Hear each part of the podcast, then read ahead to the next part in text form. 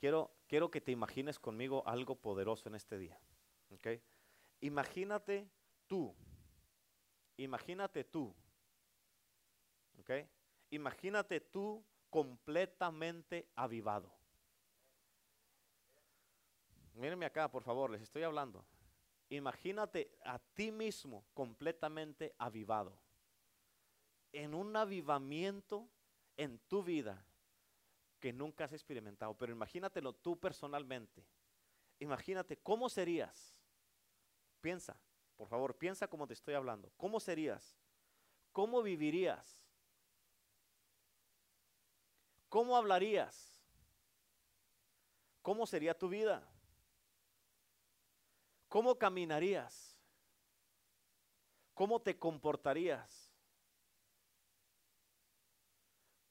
¿Cuánto poder fluiría de tu propia vida, de ti mismo?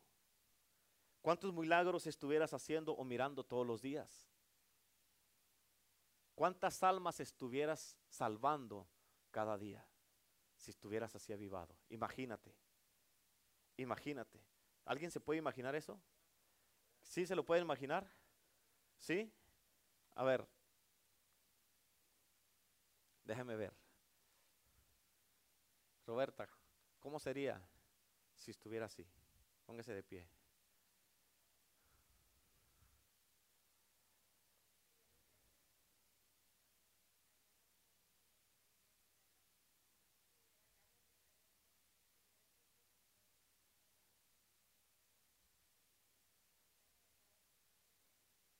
Amén.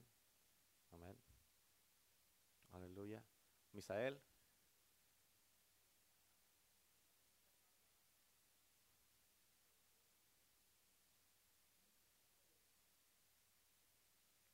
Amén, hermano Miguel.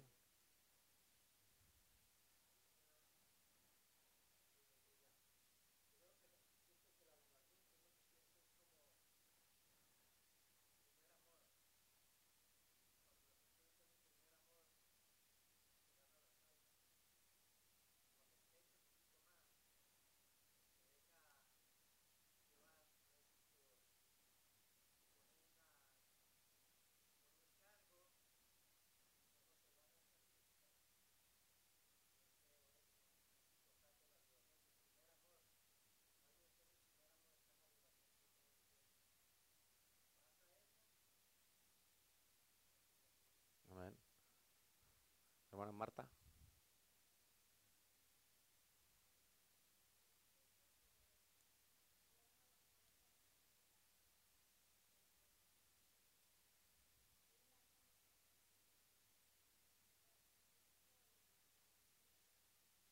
Amén. Amén. Hermana.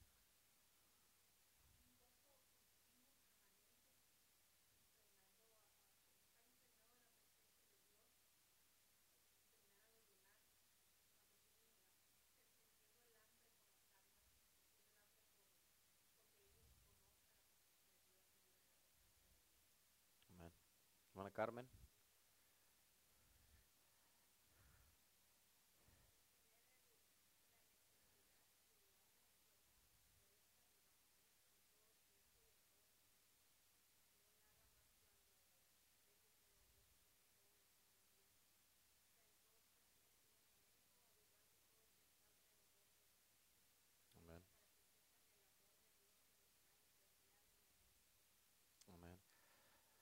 Cuántos de ustedes creen que todos necesitamos un avivamiento personal? Personalmente. Amén, personalmente. Amén, ¿por qué? Porque todo eso que dijeron, o sea, es algo entonces que debemos de estar haciendo todo continuamente. Amén. Si estamos a estar en el primer amor, ¿cuántos de ustedes en verdad, en verdad, saben, no que tú crees o que tú sientes o que piensas, sabes de que estás en tu primer amor? Porque si estás en el primer amor, no est- estuvieras activo, estuvieras ganando almas, trayendo almas, estuvieras eh, eh, evangelizando, estuvieras haciendo esas cosas. A ver, el Señor me puso a mí en el corazón, porque una de las cosas de que un cristiano, un cristiano debe de, el trabajo de todo cristiano, tenga con título o sin título, porque un título no hace mejor una persona que otra. Amén. Un título no te diferencia de otra. Hay rangos, como ya lo sabemos eso, pero es nada más para ejercer la obra, el ministerio. Pero un título no hace mejor una persona que otra. Porque yo soy el pastor, no soy mejor que tú. Amén. Pero el trabajo de todo cristiano, sea en esta iglesia o en todas las iglesias cristianas que claman el nombre de Cristo, el trabajo de todo cristiano es ganar almas. Ahora, la pregunta es si, si nos, si, si a ti te pagaran por cada alma que tú estás ganando, estuvieras prosperado o en bancarrota.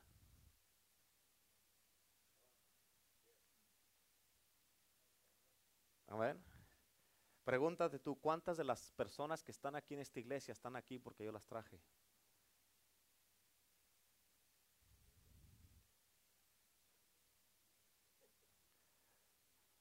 ¿A cuántos de los que están aquí fueron, son el fruto de lo que tú has evangelizado y ganado? ¿Qué quiere decir eso? ¿Qué quiere decir eso? Que no está evangelizando la iglesia. El Señor me puso en el corazón a mí de que tenemos que llegar al punto como iglesia donde estemos evangelizando todos los días. Todos los días, pastor. Oh, cálmese. Todos los días, pastor. Todos los días. Yo ya lo estoy haciendo. Amén. Ayuda a la, a la Food for Less, a los apartamentos, a la Cárdenas, así, pero todos los días. Ha ido el Abel, el, hijo de Abel y Roberta, este, él ha ido dos, tres veces conmigo. Amén. Se salvaron, el otro día se salvaron ocho personas. Una señora tenía como dos meses que no había ido a trabajar porque se había lastimado el hombro. El Señor la sanó ahí en la Cárdenas, en el parqueadero. Estaba así, decía, ay, no puedo creerlo, ya voy a regresar a trabajar, ya voy a regresar, ya voy a regresar a trabajar. Amén. ¿Sabías tú que andaba haciendo eso yo? ¿Sabían que yo lo andaba haciendo? No. ¿Por qué? Porque, o sea, el empecé a hacer así, ¿por qué? Porque si, ¿por qué tú no lo has hecho sin tener que andar invitando a toda la gente? ¿Por qué? Porque estamos muy impuestos a que, pues si vamos todos, vamos, ¿yo por qué voy a ir? No, no voy a andar yo a dejar como burro solo. Amén. Amén o no. Es bien importante que lo mires. Y el Señor me dijo, escucha, esto es lo que yo voy a hacer, pero con el que quiera. Escúchame, esto es lo que voy a hacer con el que quiera. Me estoy saliendo del mensaje, es más, todavía no empiezo, pero me estoy saliendo del mensaje eh, y tal vez no, ni lo haga ahora, pero escucha, el Señor me dijo, vas a formar dos grupos. Estos son cuatro, son dos grupos. vas a formar dos grupos. Un grupo va a venir a la iglesia aquí a estar en oración y el otro grupo nos vamos a ir al evangelismo. Amén. So, el trabajo, digamos, un ejemplo, digamos que todos los de este lado, el trabajo de estos de aquí, es un ejemplo para que no digan, ay, qué bueno que me tocó eso. No, es un ejemplo nomás. El trabajo de estos de aquí, digamos que estos, estos vienen aquí a la iglesia y van a estar orando. Su trabajo es orar por las almas que están, con las que andamos evangelizando. No van a venir a orar que por el perro, el gato, el niño, mi esposo, mi esposa, la comida y todo eso. No. Este es el trabajo de los de este lado. Venir, digamos que es una hora al día. Pues van a estar aquí orando hasta que en lo que nos vamos nosotros y lo que regresamos. El otro grupo de acá nos vamos a ir evangelizar. Amén. Y yo sé que trabajan, yo sé que trabajan algunos, yo sé que en el día trabajan y todo eso, pero este es algo que sí se puede hacer. Algunos trabajan en la mañana y por eso en la mañana no van a poder. Pero yo sé que hay algunos que sí pueden en la mañana venir una hora a orar y una hora al evangelismo, digamos a las 10 de la mañana, ya que salen los niños de la escuela, ya no tienen que andar para allá y para acá. ¿Cierto o no es cierto? Amén. Se pueden decir, pastor, yo puedo ir una hora a orar a la iglesia. Porque está muy caliente, ahorita se me hace muy caliente para mí, pero yo, yo, yo me comprometo a estar orando ahí en la iglesia, pastor. Yo voy a ir a orar a la iglesia. Y otro dice, pastor, yo me voy con usted a las calles. Yo me voy con usted al evangelismo. Yo me voy con usted para allá. ¿Por qué? Porque escucha, el otro día tuve una reunión con unos pastores. Y de todas las iglesias en el valle, de todas, no hay ninguna iglesia que esté evangelizando. Amén, ninguna. Nosotros vamos al Swami, andamos así, vamos a los apartamentos y todo eso, y somos la única iglesia que anda en las calles. Y yo les pregunté a los pastores, ¿por qué? Y dice, es que ahorita ya todo se usa en la tecnología. Y todo lo hacemos a través del Internet. Pero escucha, los que usan la pura tecnología, si usan el Facebook, están nada más evangelizando a sus propios amigos y muchos de ellos ni siquiera viven aquí. Y todos los amigos que tienen en el Facebook son cristianos, la mayoría de ellos. So, están nomás pasándose la palabra con puros cristianos y no están evangelizando a nadie. Amén. Y algunos que sí evangelizan a alguien, nomás los están queriendo sacar de la iglesia en la que están para llevárselos a la de ella, para decir, mire, yo me gané esta alma, mire, aquí está, ya era cristiano, no te la ganaste tú. Amén. Por eso Pablo dijo, dijo, me es impuesta necesidad y hay de mí si no predico el evangelio. Eso fue lo que dijo Pablo. De la misma manera, nosotros Dios nos, Dios nos está dando su presencia, su gloria, su poder, su Espíritu Santo. Pero nomás no es para que nos engordemos y andamos ahí en, así del Evangelio. Los panzones del Evangelio. Que si nos ladeamos así, se nos sale Juan 3.16 por aquí, por acá Romanos 5.8 y ahí andamos, se nos están saliendo las escrituras, pero no hacemos nada. Amén. Y la mayoría de los que estamos aquí tenemos ya tiempo sirviendo a Dios. La mayoría de los que estamos ya tenemos tiempo y por eso, hey, Pablo dijo, ay de mí si no predico el Evangelio. Y por eso tenemos que predicar, tenemos que ganar almas. Escucha, este, hay algo que, que quiero implementar también. ¿Cuántos de ustedes aquí toman tiempo como familia con sus hijos? Levanten la mano. El que toman, te, toman tiempo familiar. digamos una vez a la semana. Levante la mano. Ok, escucha, es algo que quiero implementar para qué, porque esto te va a ayudar a unir más tu familia. Y eso que va a hacer, digamos que una hora, el día que si es un sábado, si es el martes, si es el jueves o bien, el día que sea, en esa vas a tomarte una hora para que tú le enseñes a tus hijos, y digamos ahí en tus vecinos, y vamos a darle una vuelta aquí a pasar unos folletos por una hora. Y después se van a las movies, se van a la nieve, se van a hacer algo pero ya, ya pasaste una hora con ellos haciendo la obra de Dios. Imagínate si digamos que aquí hay 20 familias, imagínate que en un mes cada familia trae una persona. La iglesia así va a subir a 20 personas nuevas. Para el próximo mes ya van a ser 40 familias. y, y, si las 40 familias traen una persona, ya no van a ser 40, van a ser 80. Se va a duplicar. Y luego de esas 80 va a ser 160. Fíjate, solamente en tres meses. En tres meses, si hacemos lo que Dios quiere que hagamos, ya no vamos a caber aquí. ¿Me estás entendiendo? Por eso el trabajo de todo cristiano, ¿qué le vas a decir al Señor cuando te diga, ¿por qué no fuiste al evangelismo? ¿O qué excusa le vas a dar?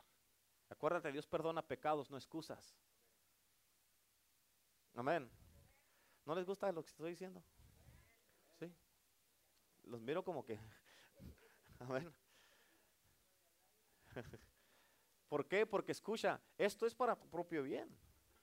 Esto es para tu propio Y escucha, cuando yo ando allá en la tienda, que me he ido así, cuando ando allá siempre cargo conmigo en mi carro folletos y así, y donde quiera, si voy a la tienda, ahí le doy a la gente un folleto. Mire, y ahí le empiezo a hablar del amor de Jesús, le empiezo a hablar de Cristo. Escucha, no le digo, el folleto, ese folleto no va a ser, si yo nomás voy con la gente, si voy nada más con la gente y le doy un folleto, ¿qué va a hacer ese folleto con esa persona? Nada, lo va a tirar tal vez. Pero ese folleto le va a ayudar a él. No, ¿por qué? Porque ese folleto no tiene nada, no tiene salvación. El Salvador es Jesucristo. Si todo lo que vamos a hacer va a ir a, vamos a ir a pasar folletos, a poner folletos en las puertas, ¿sabes qué estamos haciendo? Tirando dinero. Eso es lo que estamos a estar haciendo.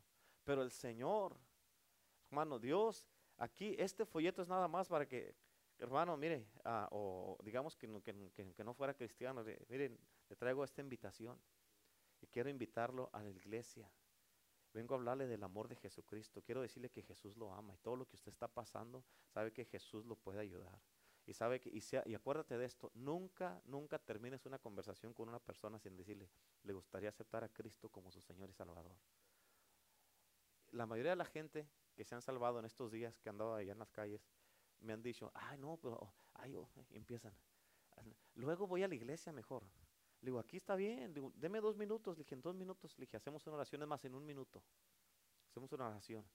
dice, ay, ¿Aquí? Le digo, sí, aquí. A mí no me da vergüenza, ¿a usted le da vergüenza? No, no, no, no es por eso, pero... Ah, entonces déjeme orar por usted, repita conmigo. Ay, ok, ok. Digo, cierre sus ojos. Los dos, ok. y ahí le digo, que repita conmigo, Señor Jesús, y ya empiezan para que reciban a Cristo en su corazón. Amén. ¿Por qué? Pero si yo nada más voy, oh, mire, le voy a dar una invitación. Van a ir y van a agarrarlo. Un señor este, le dio invitación y estaba bien cerrado, no quería saber nada, y que esto, que el otro, que no, que aquí, que allá, agarró el folleto. No, gracias, gracias, y agarró y lo aventó a la cajuela. Le dije, no, le digo, pues ¿para qué lo quiere ahí? Le dije, démelo para atrás. Le dije, ¿para qué lo quiere ahí? Ahí no le va a servir de nada. A alguien más le va a ayudar. Si no lo quiere o si lo va a dejar ahí, démelo para atrás. Y sí me lo dio. Pero o sea, un folleto nada más no le va a ayudar a nadie. Muchos de ustedes tienen familiares que no conocen a Cristo. ¿Y sabes qué? ¿Cuál es el destino de ellos? El infierno. Tú tienes familiares que se van a ir al infierno. Lo siento, pero es la verdad. Algunos de ustedes tienen tal vez hijos que se van a ir al infierno. Ellos no van a ir al cielo porque tú estás aquí con el pastor Renato. Amén. Tienes vecinos. Tal vez algunos de ustedes todavía tienen sus padres que se van al infierno. Pero tú estás bien a gusto aquí en la silla, a gusto, en el aire acondicionado, con cuatro pulgadas de esponja sentado ahí bien a gusto, mientras ellos están destinados a irse al infierno.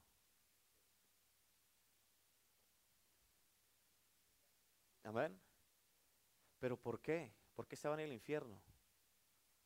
Pastor, pero yo voy a orar por ellos. La oración no los va a salvar, lo siento mucho. Entonces, ¿me está diciendo que no ore? No, no te estoy diciendo que no ores, pero si todo lo que haces es orar, puedes venir todos los días aquí en la mañana a orar, pero si ese es todo lo que haces y nunca vas y les hablas, tu oración no va a hacer efecto acá. Tienes que ir, invertir tiempo y hablar con ellos. Amén. Tienes que hacerlo. Tienes que, ¿por qué? Porque escucha, ¿cuántos de ustedes quieren a sus a sus sobrinos ardiendo en el infierno? Levante la mano. Levante la mano, levante la mano. ¿Quieren, quieren que los quieren en el infierno? ¿Los quieren en el infierno? ¿No? ¿Quiere sus sobrinos en el infierno, sí o no? Levante la mano, levántela. ¿Quieren, ¿Los quieren en el infierno? Que se quemen en el infierno.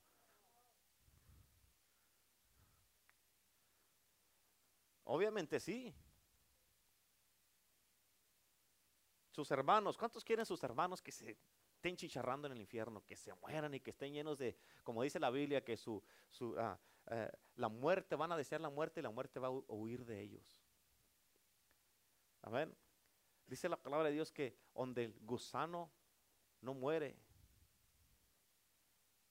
Imagínate lleno de gusanos por la salen por la nariz, por los ojos, ahí engusanados. Y hay algunos de ustedes que miran una araña y están todos paniqueados. Imagínate que estén caminando por todo tu cuerpo gusanos y que esté caminándote, pues, saliéndote por las orejas y todo eso. Imagínate, ¿cuántos quieren hacer sus familiares? ¿No? Entonces, ¿qué estás haciendo para eso? Para que no pase. ¿Por qué? Porque tú tienes la respuesta. Algunos de ustedes, ¿sabes que tienes que escuchar? Dios en esta semana tienes que tener esa carga de decir, ¿sabes qué? Hoy me voy a decidir y voy a hablar con ellos. Voy a ir a hablar con ellos y les voy a decir, ¿sabes qué? Tienes que ir conmigo a la iglesia, pero ya. Ya no hay tiempo. Ya no hay tiempo.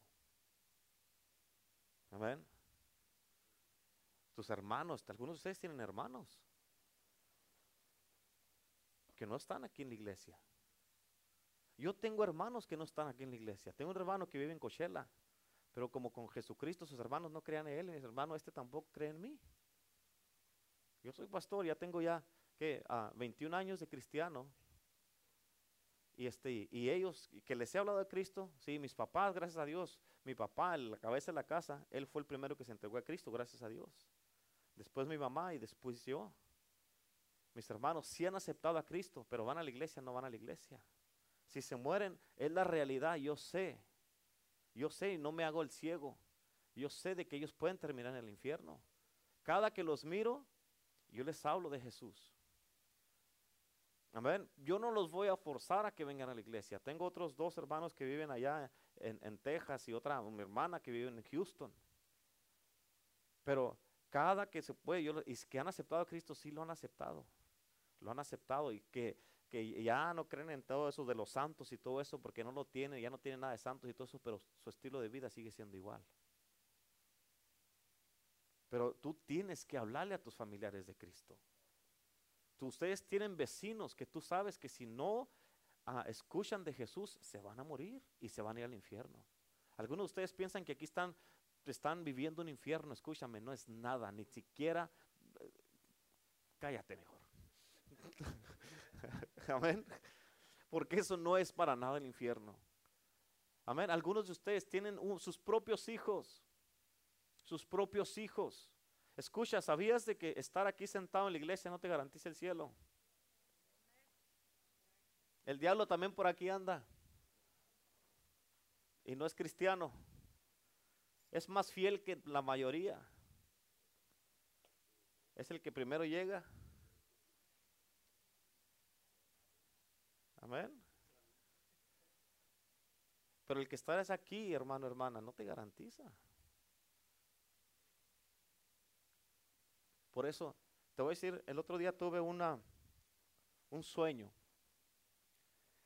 Ya no te voy a predicar el mensaje, ¿ok? Te voy a predicar una revelación que Dios me dio en el sueño.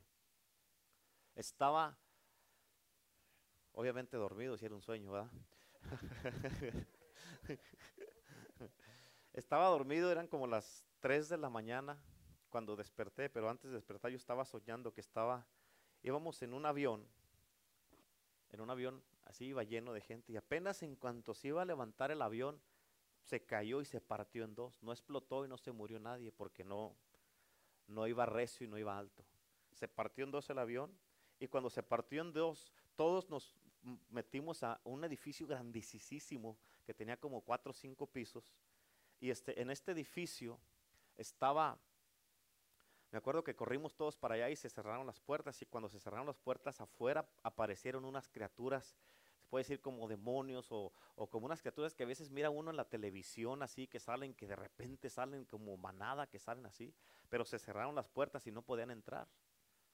Y luego arriba estaba abierta la puerta y corrimos para arriba y cuando ellos llegaron arriba la cerramos nosotros. Y cuando íbamos para arriba se abrían las de abajo.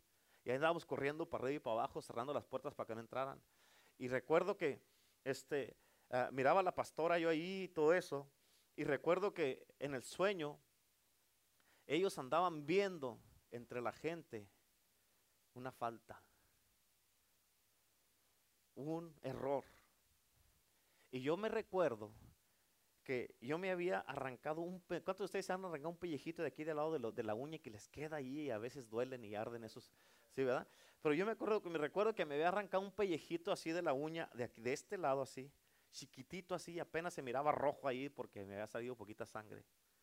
Y yo me acuerdo que estaba así y las paredes que había ahí en ese edificio estaban así de ancho, de puro concreto. Y, este, y estas criaturas tenían, no sé, un poder, no sé de dónde lo sacaron, pero yo me acuerdo que estaba así, es de cuenta que aquí en el techo yo miraba que donde yo estaba se empezaba a descarapelar. ¿Por qué? Porque era como que estaban queriendo descender donde estaba yo. Y, este, y yo me acuerdo que corría.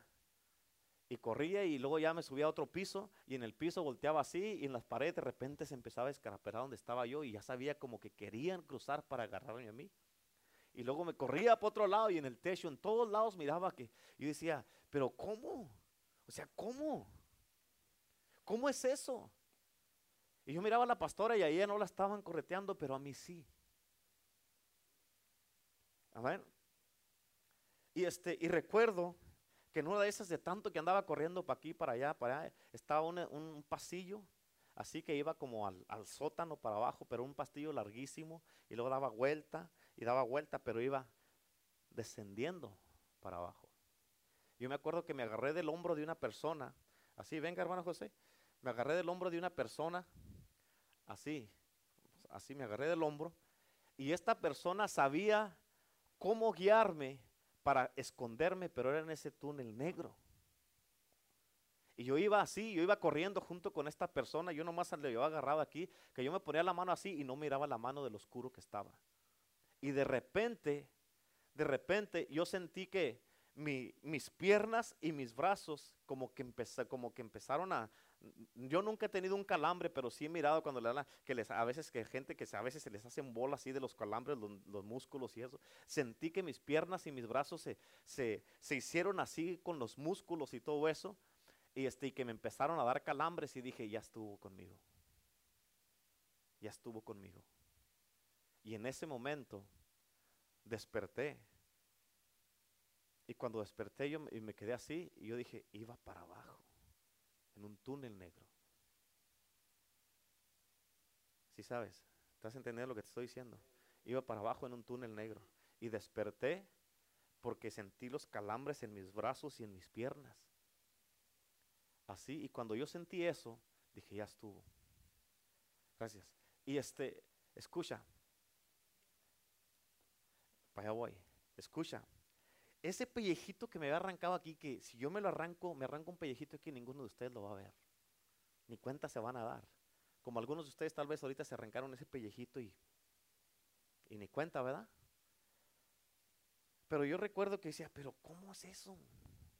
Y ya cuando algo me dio el entendimiento que era por esto que me había arrancado aquí, chiquitito, que tenía una, una falta en mí. Y el Señor me llevó a la escritura, allí mismo, en el mismo sueño, y ya meditando cuando desperté, me llevó a la escritura donde dice la palabra de Dios. Dice que, maridos, amar a vuestras mujeres como Cristo amó a la iglesia y se entregó a sí mismo por ella. Dice, para presentársela a sí mismo, una iglesia gloriosa sin mancha y sin arruga. Esto que yo tenía aquí, era una mancha y una arruga. O sea, y yo decía, pero ¿cómo tan pequeño, esto tan pequeño? ¿Cómo es que esto tan pequeño sea una causa donde esto me va a causar que yo me pierda? Amén. Y escucha, hay muchas veces, el punto que voy, es de que hay muchas veces, él puede decir, pero es una mentirita. Eso no le va a hacer daño a nadie. Pero esa mentirita es un pecado. Él puede decir, ay, es un pensamiento nomás. Pero la Biblia dice que el Señor conoce nuestros pensamientos. Él discierne todo intento del corazón. Amén. Por eso, ponme atención a lo que te estoy diciendo, no te me estés durmiendo, porque esto te puede salvar o te puede echar de una vez que te vayas al infierno si te quieres ir. Si esto te está aburriendo, tienes un problema ya. Ya tienes un problema. A ver, él puede decir, ay, pues es que eh, es que ocupaba esos 50 dólares, por eso me quedé con el diezmo. Ay, ¿qué tanto son 50 dólares, pastor? Esos 50 dólares lo pueden echar a perder. Amén. Por eso fue una cositita así. Y por eso la, revelación que Dios me dio de esa escritura es de que sin mancha y sin arruga. Entonces, puede decir, podemos decir, porque si me pasó a mí por la mente, pues entonces, ¿quién va a entrar? ¿Quién se va a salvar?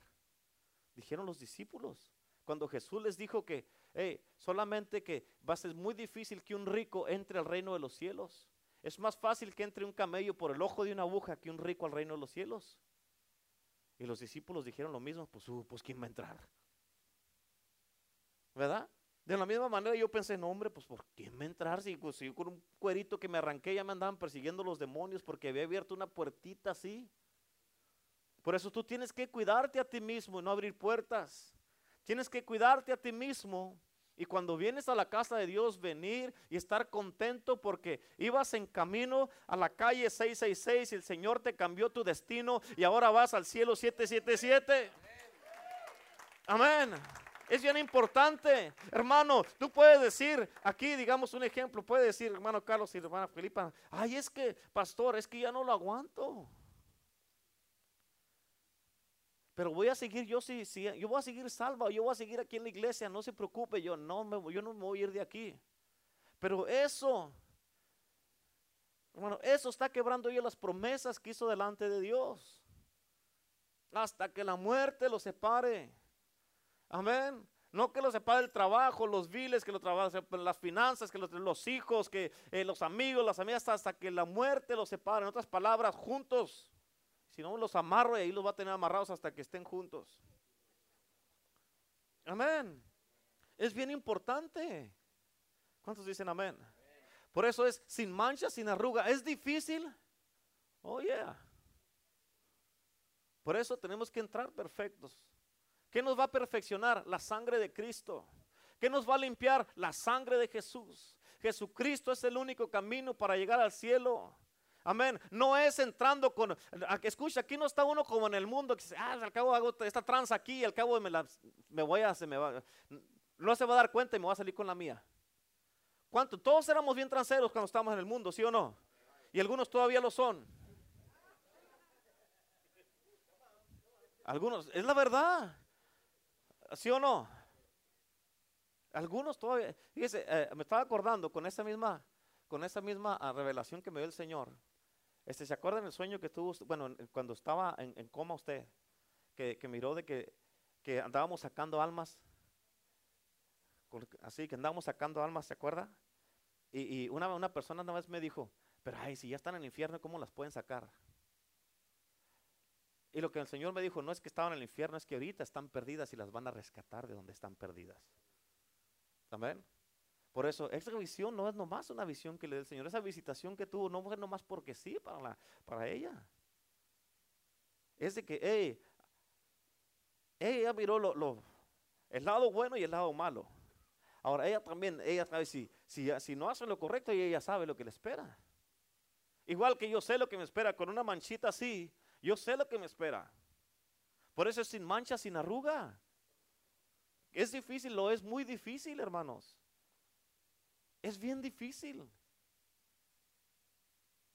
Pero tú tienes que decir, híjole, ¿sabes qué? La verdad, yo tengo, escúchame, como padres, tienen una responsabilidad porque tienen hijos. Tienen hijos. La pregunta es, ¿qué les estás enseñando a tus hijos? Es nomás, pues yo lo estoy trayendo a la iglesia, pastor, ¿es todo? Porque los traes a la iglesia y tú te pones a hacer tus cosas y te, si te olvidas de ellos. Hay que las maestras los cuiden, hay que los, de los jóvenes, hay que se encarguen lo de los jóvenes.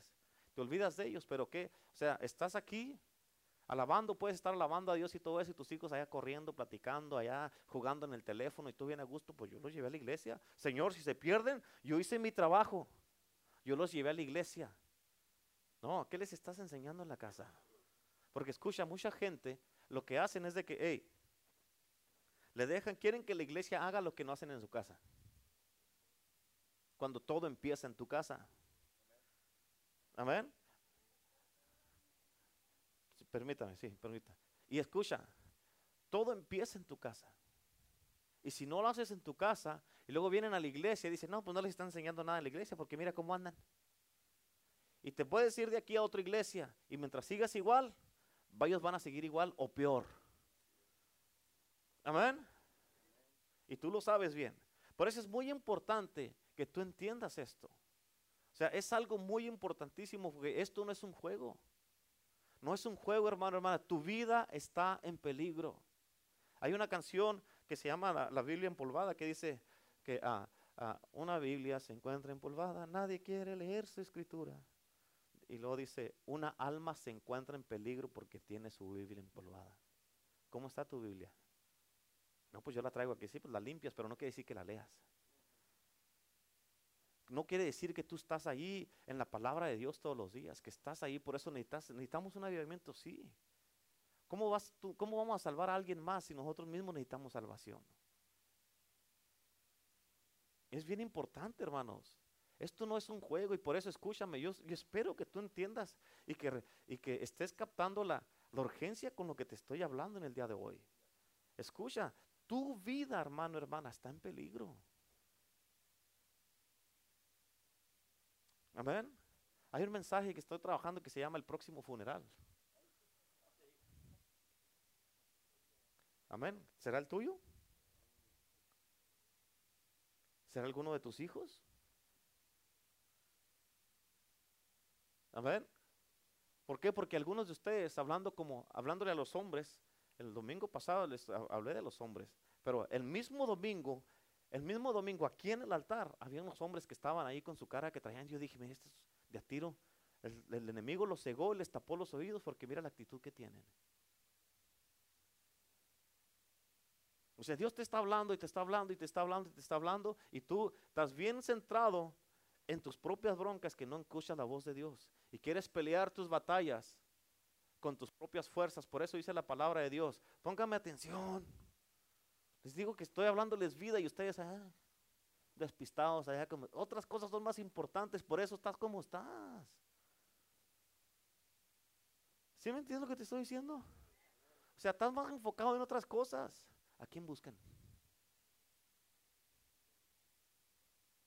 Pon atención, por favor. Tienes que entender, hermano, para mí esto es una carga, no, ni siquiera te imaginas. Ni siquiera te lo imaginas. Algunos de ustedes, en verdad, que tienen problemas en su casa con sus hijos, escucha, tu estilo de vida no dice que tienes una urgencia para que eso se arregle. Y hablándole a los hombres, ¿Tienes problemas con tus hijos? ¿Por qué te levantas hasta las 7 de la mañana? ¿Por qué no vienes aquí a las 5 de la mañana a orar?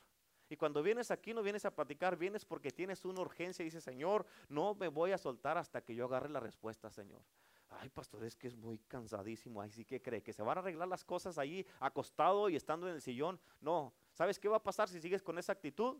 ¿Quieres que te diga sí o no? ¿Sabes qué va a pasar con esa actitud? Al rato vas a perder todo y vas a venir llorando a que yo te dé consejería, no te va a dar nada. Amén. ¿Por qué? Porque debes de entrar en cambio. Tú dices, ¿sabes qué? Tengo mi casa, se me está cayendo en pedazos. Mi matrimonio se está cayendo en pedazos. Mis hijos se están cayendo en pedazos. Se me está saliendo de las manos todas las cosas aquí. Y usted queriendo pelear con sus propias fuerzas o con lo que supuestamente sabes. Pero dice Jesús, sin mí nada podéis hacer. Ora con ganas, lucha con ganas, pero en el espíritu, no peleando con tu esposa o tus hijos. Amén. Es bien importante que captes la voz de Dios, hermano. Hermana, por favor. Tus hijos, si no haces algo, se van a perder. Y tal vez tú junto con ellos. Amén. Es bien importante. Estás haciendo? Por eso, ahorita que dije al principio, de que el Señor me dijo que evangeliza, tienes que evangelizar, tienes que llegar al punto donde la iglesia sea una iglesia con un centro evangelístico diario. De perdida de lunes a sábado. Pero algunos dicen, conmigo no cuente, pastor. Ya lo dijeron. Ya lo dijeron. Es que esto, es que aquello, Dios perdona pecados, no excusas, acuérdate. Es, los esques son falta de compromiso. Cuando tú sabes que sí puedes. Una hora que le des a Dios para que ganes una alma, es una alma menos que se va a quemar en el infierno. Es una alma menos. ¿Cuántos dicen amén? Por eso, tal vez tu trabajo sea donde Dios te escoge y te diga, ¿sabes qué? Vente a orar una hora en lo que andan evangelizando. Una hora al día, se pasa así. Pierdes una hora sin hacer nada en tu casa, sentado, sentada en el sillón ahí. Y esa hora la pudiste haber aprovechado aquí orando. Pero eh, tú necesitas, hermano, hermana, hacer un compromiso con Dios. Un compromiso con Dios. Tú sabes, hermano, tú sabes esto bien importante, que tus hijos, tus hijos necesitan seguir a alguien. ¿Sí o no? Y desafortunadamente con algunos de ustedes el papá no está aquí o la mamá no está aquí. En muchos casos el papá es el que no está. Pero necesitas en verdad que hacer algo. Y hoy día el Señor te está llamando y te está diciendo, mira la urgencia, por favor. Mira la urgencia. Yo conozco pastores, escúchame, yo conozco pastores que sus, unos ya lo, ya lo cerraron, sus iglesias. ¿Por qué? Porque escucha, cuando no hay evangelismo en una iglesia, no hay nada. Si no viene gente nueva, ¿con qué gente nueva vamos a trabajar? ¿A quién vamos a disipular? Nomás a los mismos, a los mismos, a los mismos, a los mismos, para que ahí deteniéndolos. Cuando viene gente nueva, nos enfocamos en los nuevos, los discipulamos, les damos enseñanzas nuevas, eh, les, damos ah, eh, eh, las básicas del cristianismo, los enseñamos cómo orar, cómo hacer las cosas que tienen que hacer. Pero cuando no hay eso en una iglesia, lo único que está haciendo es, ay, con el mismo problema del hermano todo el tiempo ahí, pues ahora, ahora sigue él, ahora este hermano acá, ahora él se enojó, ahora, ahora esta hermana está enojada, ahora este hermano está enojado, ahora la hermana, ahora la otra hermana. Y ahí, uno, ahí anda uno en el mismo círculo con los mismos hermanos, con los mismos problemas. ¿Sí o no? Y eso pasa. Y eso pasa, pero cuando uno se enfoca en la gente nueva, eso ya te da una de que, hey, Acuérdense que les hemos dicho, hay que enfocarnos en los nuevos, hay que ir con ellos, hay que ir a, agarrar su información, su teléfono, todo eso para estar en contacto y al siguiente día una llamadita te toma, invierte cinco minutos en una llamada, hey, ¿cómo está? Me dio, mucho gusto que fuiste a la iglesia, ¿cómo te sentiste? ¿Hay algo que pudiéramos hacer por ti? Ah, y ese es el seguimiento. Necesitas oración, ¿cómo está tu familia? Tienes con la hermana Saraí, a le gusta hacer preguntas. Amén. Amén. Y, este, y así empezar, o sea, hacer preguntas. ¿Cuántos hijos tienes? ¿Dónde viven? ¿Les gustaría que oremos por ustedes? ¿Tienes alguna necesidad? Y hacer eso. Hacer eso, ¿a poco no es cierto? Amén. Amén. Sí. ¿Cuántos carros tienen? ¿Visto que tiene que ver? Dígame cuántos carros tienen. Para saber si ocupan right o no. Amén. Si un día te dicen, ay, ¿sabes que no puedo porque se nos compuso mi carro? Oye, ¿no me dijiste que tenías dos? Amén. Son otras palabras, hey, necesitamos hacer eso. Hombre, hombre, Dios te va a llamar a cuentas a ti. Dios te va a llamar a cuentas a ti. Y escucha, bien importante, cuando Dios te llame a cuentas, cuando cayeron Adán y Eva, sí fue Adán, fue Eva la primera que comió del árbol prohibido y después Adán. Y Dios no vino con Eva. Dios vino con Adán. Pero ella comió primero. No, no, no. Tú eres la cabeza de aquí, tú me vas a dar cuentas a mí, compa. Amén. Tú eres el hombre, tú me vas a dar cuentas. ¿Dónde estabas cuando ella vino la tentación? ¿Dónde estabas? No, pues estaba viendo la tele. Que tele ni que nada. Amén. No, es que estaba, ah, es que me levanto muy temprano y pues ese día pues no, pues no puedo ir a la oración. Muchos de ustedes saben que sí se pueden levantar temprano, venir a orar en la mañana, pero no lo hacen. No lo hacen, ¿por qué? Porque... Eh, y después ahí andan batallando. Se les nota en la cara, desde que vienen se bajan del carro y digo, ay, viene otra vez con las mismas broncas este hermano. Pero no vienen a orar en la mañana, quieren que el pastor ore por ustedes todo el tiempo. Amén. Muchos de ustedes saben que aquí deberán de estar en la mañana a las 5. Yo me levanto a las 4.40 de la mañana. Levanto, me doy una manita de gato ahí para no venir todo así. todo despeinado con mis tres pelitos. Me doy una manita de gato y me vengo a la oración en la mañana. ¿Por qué? Porque para mí es una urgencia. Tengo muchos, mírenlos. Tú nomás tienes tus hijos.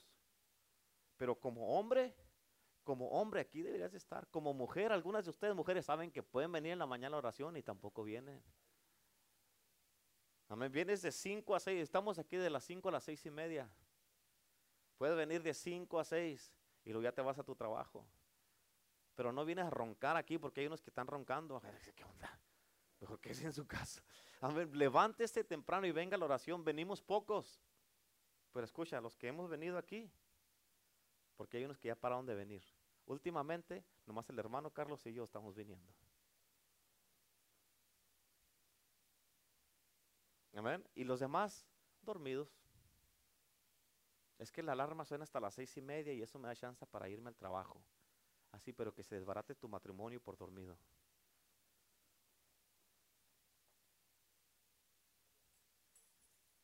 Es un sacrificio, pastor. Es mucho. Bueno, que se acabe tu matrimonio. Que tus hijos sigan de rebeldes que tu casa se te caiga en pedazos y se desbarate.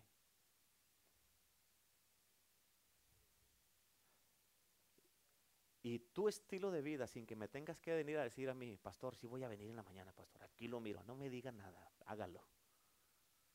Tu estilo de vida va a decir cuál es tu urgencia que tienes para que tu casa se mantenga bien. Antes, hermanos, y yo soy testigo de eso porque yo me acostaba a las 3, 4 de la mañana y entraba a las 6 a trabajar. Y andaba como si nada.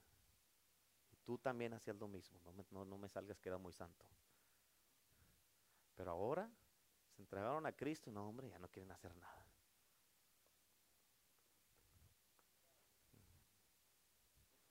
Mira la urgencia. Mira la urgencia. Era un pellejito, hermano. Hermanos, era un pellejito lo que apenas se miraba un puntito de sangre, pero el Señor me dijo sin mancha y sin arruga. No, hombre, pues ¿quién va a entrar?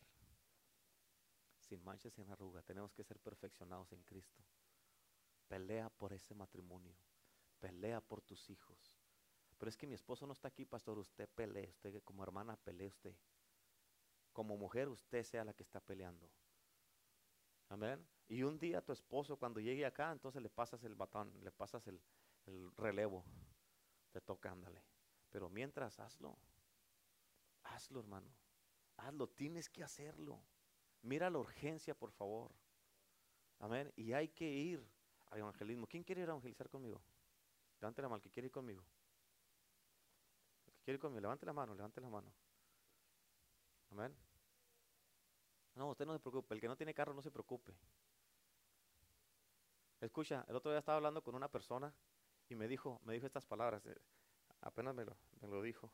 Ni le, ni le he dicho a la pastora. Me dijo, "Eh, ¿te gustaría, si, si te consigo una ven, la quisieras? Sí. Esa fue mi respuesta, sí. A ver, que los que no tienen raite, va a ver para que tenga para raite. Si no está en el troque ahí, te, te subo atrás en el troque ahí, lo llenamos. ya tiene rampa ahí para que se suban y... ya tiene rampa, el troque tiene rampa, ¿eh? Y ahí lo subimos, nomás se suba hasta el elevador, lo ponemos. Y así para que no batalle. Ay, está muy alto, pastor, no se apure aquí, súbase ahí. Nos elevamos y... A ver, ¿quién quiere ir a evangelizar conmigo? ¿Quién quiere ir? A ver, levante la mano, no me digo. A ver. Levante la mano, a ver. Uno, dos, tres, cuatro, cinco, seis, siete, ocho, nueve, diez, once, doce, trece, catorce, quince, dieciséis, diecisiete, dieciocho, diecinueve, veinte, veintiuno, veintidós, veintitrés, veinticuatro. El que no levantó la mano va a venir a orar. Va a decir, ay, ya me salvé, yo no levanté la mano. Vas a venir a orar. Dos grupos, dijo el Señor. Uno va a andar conmigo en las calles y otro va a estar orando aquí. No sé por qué no quisiste levantar la mano. ¿Cuál es tu excusa válida? ¿Cuántos creen que tenemos excusas? ¿Qué son las excusas? Pura falta de compromiso. Así es que yo sé, acuérdate, te lo dije ahorita y tal vez de los que levantaron la mano, Dios bendiga sus vidas, pero este, tal vez no puedas porque ya en las tardes, pues a veces es muy tarde porque tienen cosas que hacer en la tarde con su familia, tienen cosas que hacer, que ir a lavar, que hacer esto y que aquí, que allá. Yo entiendo todo eso, o que trabajas tarde, pero el que pueda, podemos juntarnos a las 10 de la mañana aquí, un grupo se queda orando por una hora y el otro nos vamos una hora al evangelismo. Amén. Una hora, hermano. ¿Cuánto, cuánto, cuánto, cuánto dura una hora? 60 minutillos. Amén. Y vamos, ponle que vamos una hora a unos apartamentos y pum, nos venimos. Pero si salvamos cinco almas en ese día, son cinco que no se van a ir al infierno. Amén. Tenemos que hacerlo. Te repito, Pablo dijo en 1 Corintios 9, 16, me es impuesta necesidad. Y hay de mí si no predico el Evangelio. Y eso nos va a ayudar, hermano, a enfocarnos en otras cosas y que estar enfocados en las mismas cosas, problemas. Amén. Así es que, y los hombres y las mujeres que puedan, porque yo sé que hay unas que sí pueden. Aquí es la cita en la mañana, empezando mañana. El que inicia su día en oración, lo termina en bendición. Aunque vengas de 5 a 5 y media, media hora no le hace. 5 a 5.45, a 6.15, 6 y media. A las 6 y media nos vamos todos. A ver.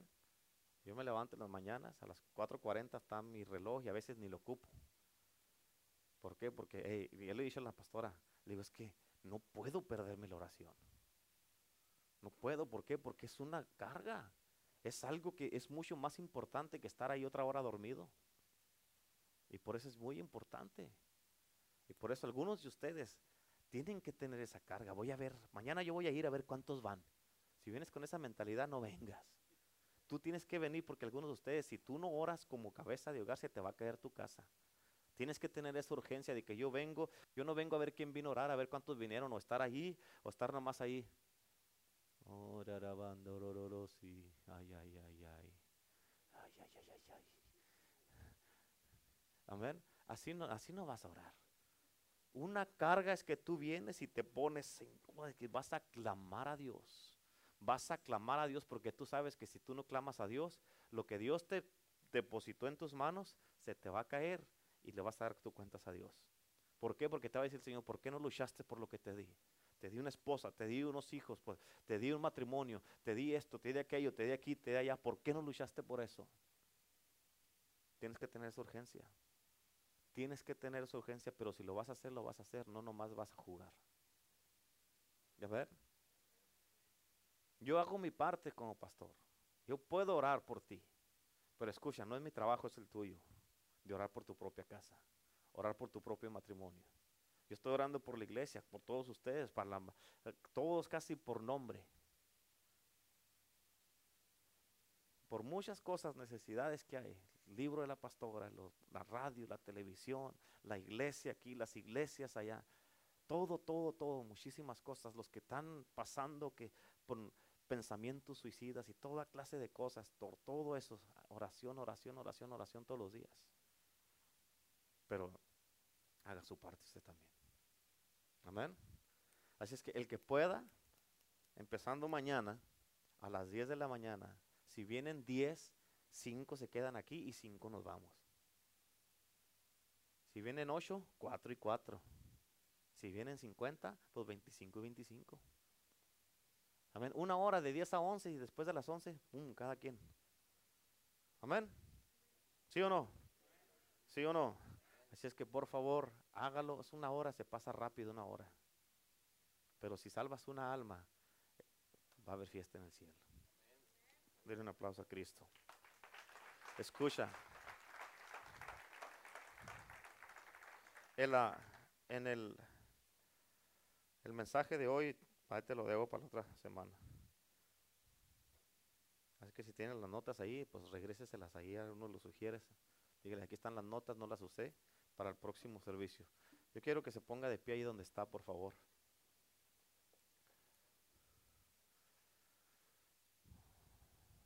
Póngase de pie.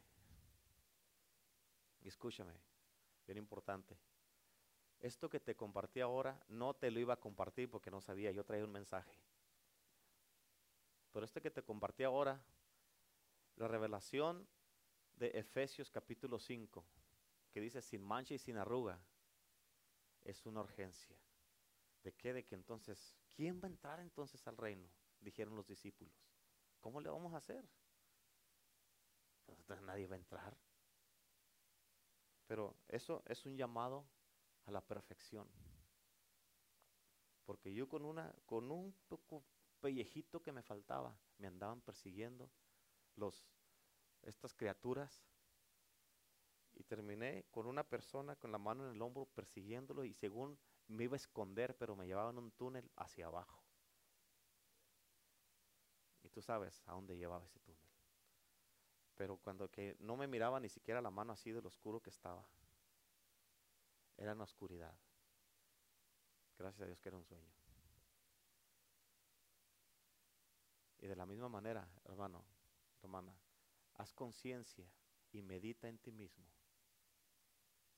Y no te confíes en que mi boleto está seguro. Haz conciencia, medita en ti mismo, medita en tus caminos y en tu propia salvación en tu propia salvación. ¿Estás seguro? ¿Estás seguro? No porque tú lo piensas, estás seguro que estás bien salvo.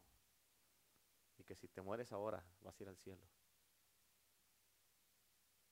Dios prefiere Si una persona está mal e insiste en sus malos caminos, Dios prefiere matar la carne para salvar tu alma. Amén. Dios prefiere matarte para salvarte, a dejarte vivo y que te pierdas. Amén. ¿Sí entendiste eso que te dije? ¿Sí entendiste? O sea, si sigues, insistes en tus malos caminos, si insistes en eso, no, no, no te extrañe. Hay gente que se han ido antes de tiempo porque Dios prefiere llevárselos para que no se pierda su alma. ¿Por qué? Porque hay gente que dice el Señor, dice, si, si los dejo vivos, se me van a perder.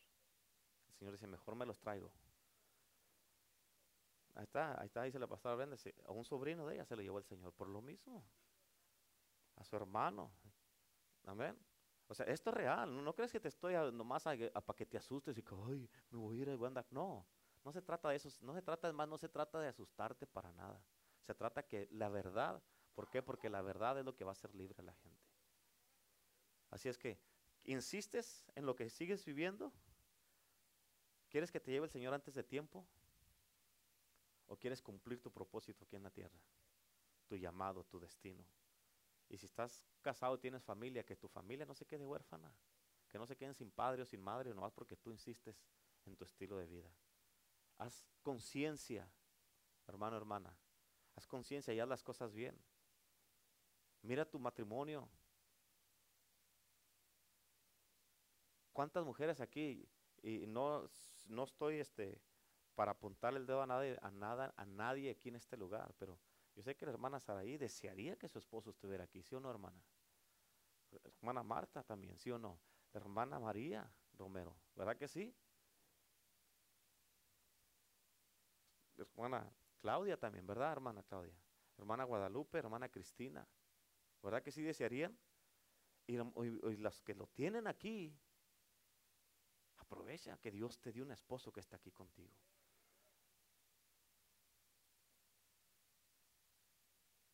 Como dice el dicho, nadie sabe lo que tiene hasta que lo ve perdido, pero está mal ese dicho. Si saben lo que tienen, nomás que no creen que lo pueden perder. Por eso lo tratan o la tratan como la tratan. Por eso la desprecian o lo desprecian. Amén. Así es que, si tú te mueres ahora, si te quedan, son las 12.47, te quedan dos minutos de vida. Si te mueres ahorita, en dos minutos, ¿a dónde te vas a ir? Te acuerdas que te dije, el estar aquí en la iglesia no te garantiza que vas a ir al cielo. Dice la palabra de Dios, David dijo, estando en la congregación casi resbalo. O sea, puedes estar aquí y estar resbalado resbalada. Amén. So, si te mueres ahorita, en un minuto 30 segundos, ¿a dónde te vas a ir?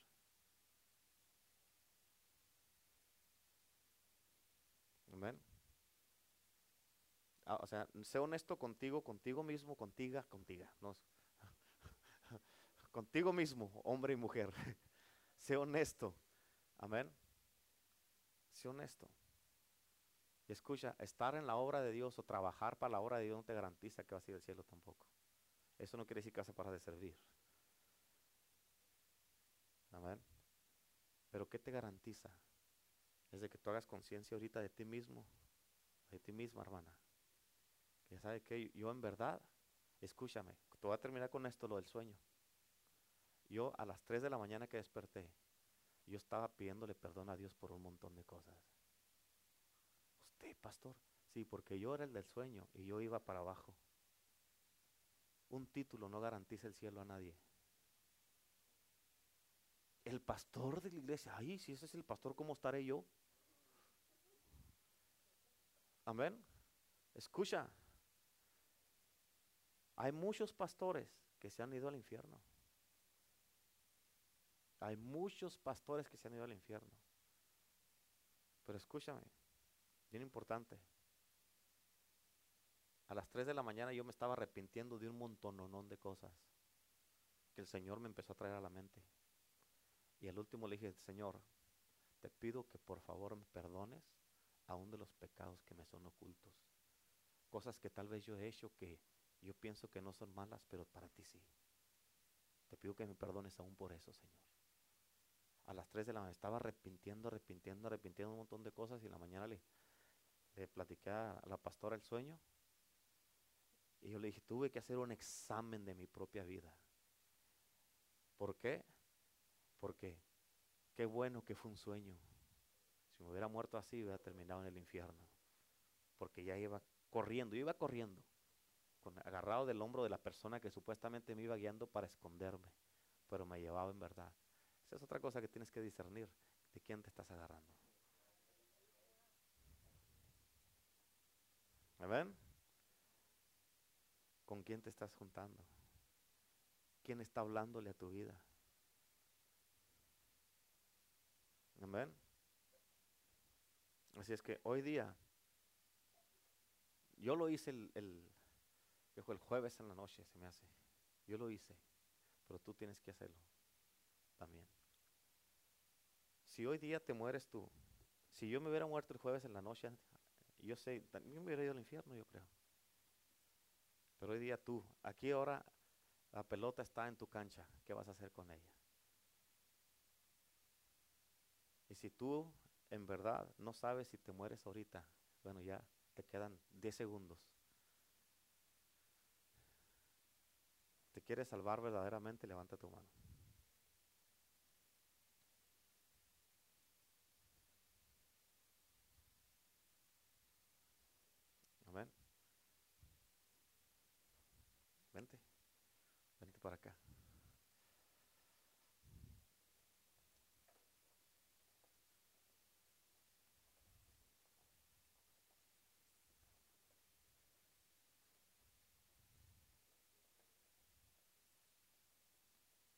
Cuando vengas aquí no te pongas a orar todavía porque todavía, escúchame, ahorita voy, yo te voy a guiar en una oración. Amén. No le hace que si quiere estar hincado no le hace, quiere estar parado como tú quieras. ¿Estamos listos? ¿Estamos listos? Pon tu mano en tu corazón, en señal que estás haciendo un pacto con Dios ahora. Amén. Y escucha, escúchame, por favor, te lo vuelvo a repetir, no juegues con esto. La palabra arrepentirse quiere decir cambiar de dirección. Quiere decir renovar tu mente. Amén. Si yo estaba haciendo esto, lo voy a parar de hacer. Si estaba tratando a mis hijos así, los voy a parar de hacer. Si estaba tratando a mi esposo a mi esposa de esta manera, lo voy a... Y me estoy arrepintiendo y día salvando verdaderamente para que haya Dios. Haya Dios esto, me salve mi vida, mi alma y que haya en mí, en mi casa, que haya en mi casa una restauración y una renovación de todo. Amén. Aleluya. Repite conmigo, Señor Jesús, en este momento vengo delante de ti. Una vez más, te pido perdón por todos mis pecados. Yo sé que tú moriste en la cruz por mí y que con tu sangre tú has lavado todos mis pecados. Te acepto en mi corazón como mi Señor y mi único Salvador.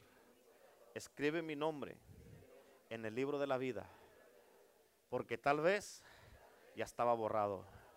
Te pido que lo vuelvas a escribir y que me ayudes a servirte el resto de mi vida, a hacer las cosas bien en mi casa, con mi esposa, con mi esposo, los que están casados con mi esposo o mi esposa, amén, hacer las cosas bien, Señor, para que mi vida y los de mi casa, con nuestro estilo de vida, te honremos a ti, para ya no hacer las cosas como nosotros queremos para negarnos a nosotros mismos y servirte a ti, amarte a ti y obedecerte como tú quieres que te obedezca. Señor, yo no me quiero perder, no me quiero ir al infierno. Te pido que tengas misericordia de mí y que me salves. Señor, rescata mi vida, rescata mi alma, porque yo sé que tal vez ya estaba perdido, pero hoy día te entrego todo completamente a ti, en el nombre de Jesús. Amén, amén, aleluya. Tómate un minuto y habla con Dios ahí donde estando más y este ya terminamos. Haz un compromiso de que, que vas a hacer las cosas bien en todo con Dios.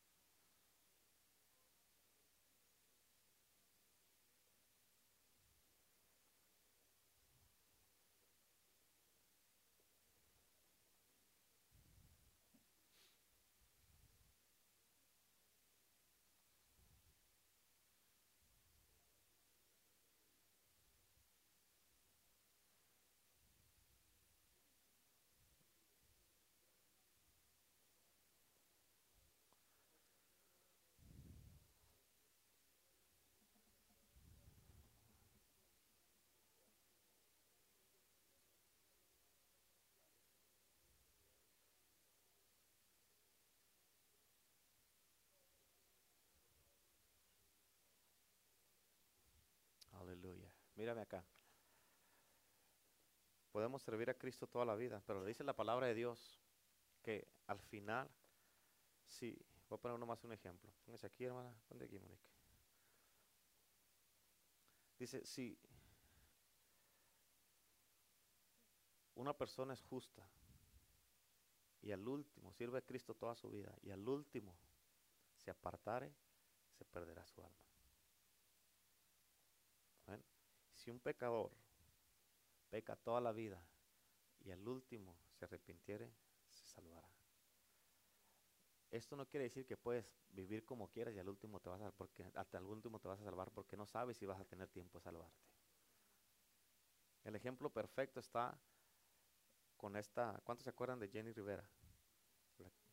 que en el avión a ella se le había profetizado, un amigo mío le habló a ella que es cantante, y le dijo, Jenny, no vayas en este viaje. Dios me dice que te diga que no vayas. Pero ella se fue. Y en el avión iba así. ¡Pum! ¿Creía ella que iba a morir en ese momento? ¿Tuvo tiempo a arrepentirse? ¿Está en el cielo? ¿Quién sabe? Ni tú ni yo podemos decir que se fue al infierno porque no sabemos. Amén. Y aquí el justo puede decir, Señor, no es justo. Yo te serví toda la vida, pero nomás porque el último día hice algo malo, me voy a perder. Entonces todo lo que hice por ti, que al último te apartaste, eso te causó que te perdieras. No me hables a mí de justo, dice el Señor, te va a decir. Porque ya sabías lo que tienes que hacer y no lo hiciste.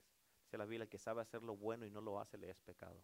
Si sabes que tienes que estar así, unido con tu esposo, tu esposa, hasta que la muerte los separe, y no lo estás haciendo, entonces para ti es pecado. Estás desobedeciendo a Dios. Amén. Dice, ¿cómo? Pero si ella anduvo pecando toda la vida, andaba en las calles, era una mujer de la calle, andaba haciendo esto, vendía drogas, nada con toda clase de hombres, y nomás porque al último dijo, I'm sorry, por eso se salvó, y me vas a mandar a mí al infierno, pues que se arrepintió al último, y tú al último te apartaste. Amén. Por eso, no te confíes de que, ah, lo voy a hacer, al cabo me arrepiento. No te confíes. Nadie te garantiza que te vas a arrepentir o que vas a tener tiempo de arrepentirte.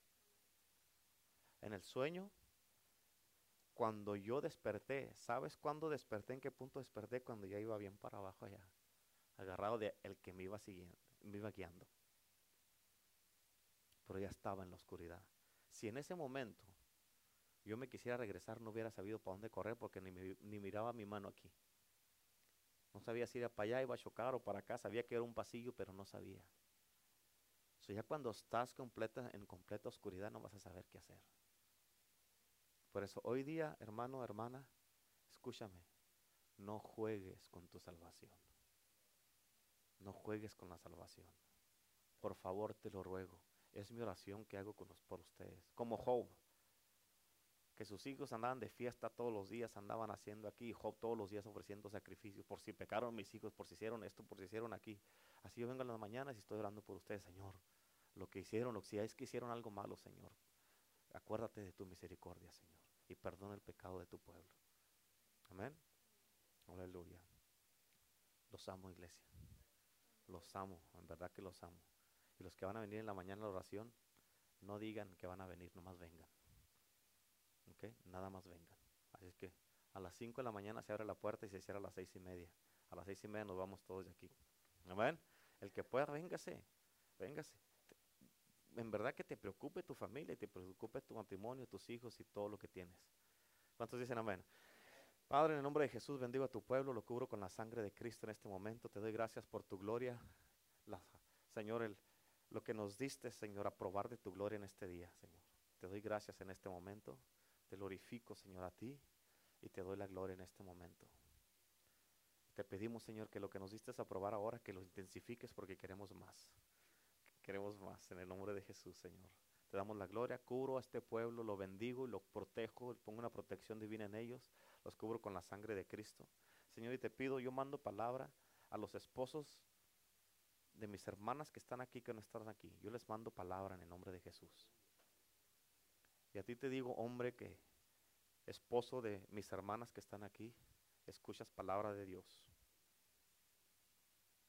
Y Dios no te va a dejar en paz, que te va a ser más fácil venirte a la iglesia que seguir donde como estás siguiendo. En el nombre de Jesús, ahora mismo al esposo de mi hermana Claudia le mando palabra ahora en el nombre de Jesús. Escucha palabra de Dios y te sometes a ella, a la palabra, y te vienes a la iglesia. Al esposo de Monique, en el nombre de Jesús, Paco también, tú escuchas palabra de Dios y vienes y te sometes a la casa de Dios. El esposo a Mario, ahorita que está allá afuera de la ciudad, en el nombre de Jesús también, Mario. Cuando regresa, declaro que vas a regresar con un corazón transformado y vas a venir con tu esposa, porque Dios ahorita está trabajando allá en ti por todas las oraciones que estamos haciendo. Al esposo de, nuestra, de mi hermana también, Ana, en el nombre de Jesús. A Reinaldo, lo mando palabra, que se viene y se somete a la casa de Dios en este momento, en el nombre de Cristo Jesús. El esposo de la hermana María Romero también escuche palabra de Dios y ya en el nombre de Jesús, ahora mismo, te ordeno que te sometes y ábrele sus oídos, Espíritu Santo, para que ella venga y dale a tu hija los deseos de su corazón, porque ella se ha mantenido fiel, Señor, en el nombre de Jesús. Al esposo de mi hermana Marta también, en el nombre de Jesús. Julio también ahora recibe palabra de Dios y se viene a la casa de Dios y se compromete con Dios en el nombre de Jesús. A Elías también en el nombre de Jesús, Padre, que en este tiempo que está allá, yo sé que tú has estado trabajando en su vida y su corazón, que va a venir completamente rendido a ti y sometido a ti, Señor, en el nombre de Jesús. También al esposo de mi hermana Saraí, completamente en el nombre de Jesús. Por mucho tiempo te has tardado y por el servicio de, tu hija, Señor, y la fidelidad de tu hija también ya tráelo a la casa en el nombre de Jesús. Te damos la gloria y te damos la honra. Y si me faltó alguna también para tu esposo, también les mando palabra en el nombre de Cristo Jesús. Te damos gracias, Señor, en el nombre del Padre, el Hijo y el Espíritu Santo y todo el pueblo de Dios dice. Amén. A la cuenta de tres. Una, dos, tres. Cristo, aleluya, gloria a Dios. ¿Qué? Hay barbacoa en la cocina, aleluya. No se vayan sin comer barbacoa hoy día, por favor. Los bendigo, los amo, los cubro con la sangre de Cristo y los quiero mucho a todos. Bendiciones y un abrazo fuerte, fuerte.